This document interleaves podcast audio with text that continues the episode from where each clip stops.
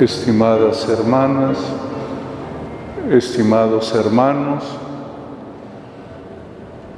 estamos en fiesta con Jesús. Eso es la Eucaristía, la fiesta con el Señor. Y en esta ocasión, con Cristo, honramos a su mamá y a nuestra mamá. Es lo que el Evangelio acaba de decirnos. Ahí está tu madre, ahí está tu hijo. Y desde ese momento, ella y nosotros nos integramos en la misma familia. Por eso estamos en fiesta con Jesús en su casa, en la casa de Nazaret, en la casa del cenáculo, porque la mamá siempre está en casa y siempre la encontraremos allí. Por eso en la Eucaristía, que es la celebración doméstica de la iglesia, está también siempre la Virgen María. La Virgen María, como ustedes saben, en los evangelios ella no aparece y muy pocas veces se nos reportan sus palabras no es que fuera muda, es que le deja la palabra a su Hijo. Jesús es la palabra, la palabra de Dios para la humanidad.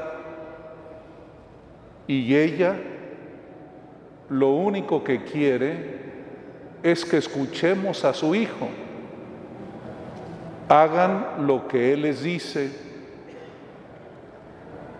el Evangelio nos reporta muy pocas palabras de ella.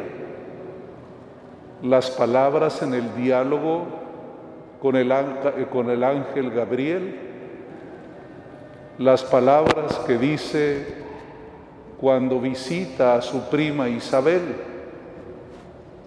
muy pocas veces interviene en las bodas de Caná pero siempre animándonos a oír a Jesús.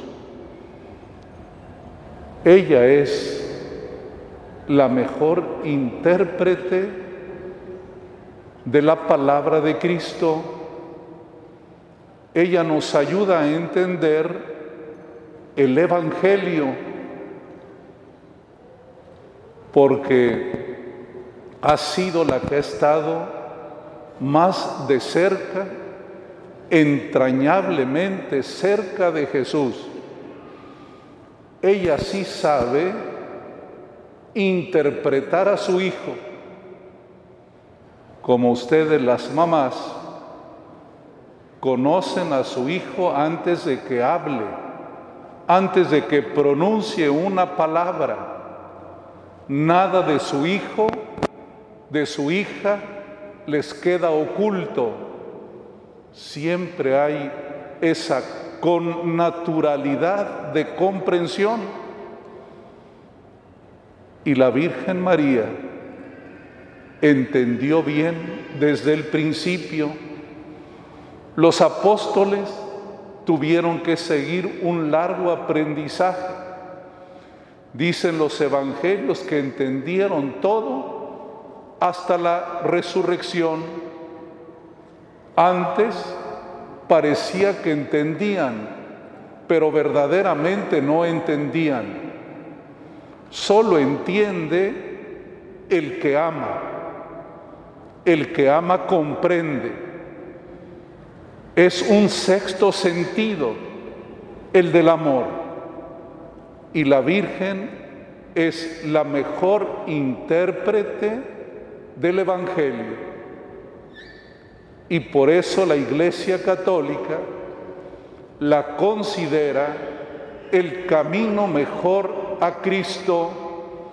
Ella es la vía Christi, el camino a Cristo, como decían muchos santos, ad Jesum per Mariam, a Jesús por María,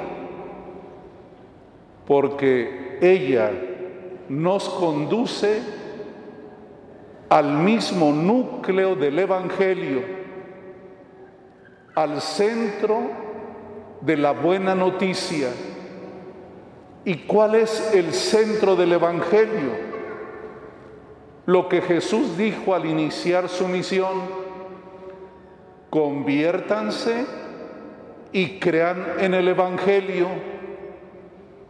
Esa es la síntesis del Evangelio y las intervenciones de la Virgen María serán siempre para explicitar esas palabras, ese querigma pronunciado por Cristo. Conviértanse y crean en el Evangelio. Cuando la Virgen María en Fátima dialogó con aquellos niños pastores, les expuso el Evangelio en esa centralidad, convertirse y creer. De eso habló la Virgen con los niños, la penitencia, la conversión, la fe en Cristo todos los acontecimientos marianos, sus apariciones siempre están centradas en el Evangelio. Esa es la noticia. Conviértanse y crean en el Evangelio. Ella quiso comunicar a esos niños que también se convirtieron en portadores de su mensaje, los famosos secretos de Fátima. ¿Qué es un secreto? Es el Evangelio. San Pablo en la carta a los romanos, al terminar de escribir la carta, habla de la revelación de un misterio escondido. Eso es el Evangelio, la revelación de un secreto escondido y que las escrituras lo revelan. El secreto no es algo que no sepas, el secreto es algo que no comprendes ni aceptas. El secreto tiene que ver con el sabor, con la sabiduría. Es como ustedes cuando tienen una receta en la cocina. Tiene un secreto y no es porque no sepan cuáles son los ingredientes, sino que el arte de combinar le da el secreto y pueden encontrar el sabor.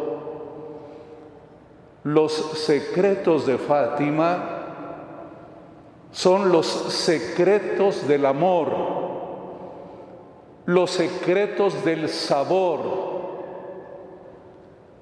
Y la Virgen les contó tres secretos, no para espantar a los niños, sino para que conocieran el doble rostro que tiene la vida. La vida tiene luces y tiene sombras. Y así la Virgen fue revelándoles ese doble rostro de la realidad.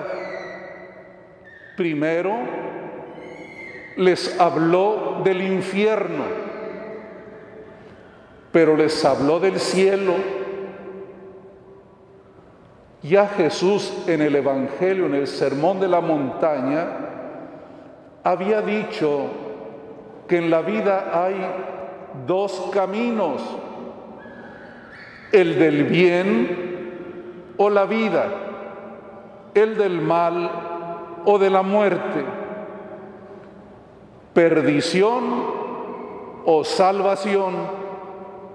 Y esto la Virgen se lo dice a los niños, la realidad del infierno, pero también los quiere entusiasmar con el cielo. Ese es el primer secreto de Fátima. Es el primer gozo que ella quiere que el pueblo descubra, que entendamos que es mejor el cielo que el infierno, que es mejor estar con Cristo que no estar con Él. El segundo secreto fue la realidad grave de la guerra, pero al mismo tiempo les presentó la belleza de la paz. Recuerden que las apariciones de Fátima coinciden con la Primera Guerra Mundial, el horror de la guerra. ¿Quiénes son los que sufren más en una guerra? Los niños y las niñas.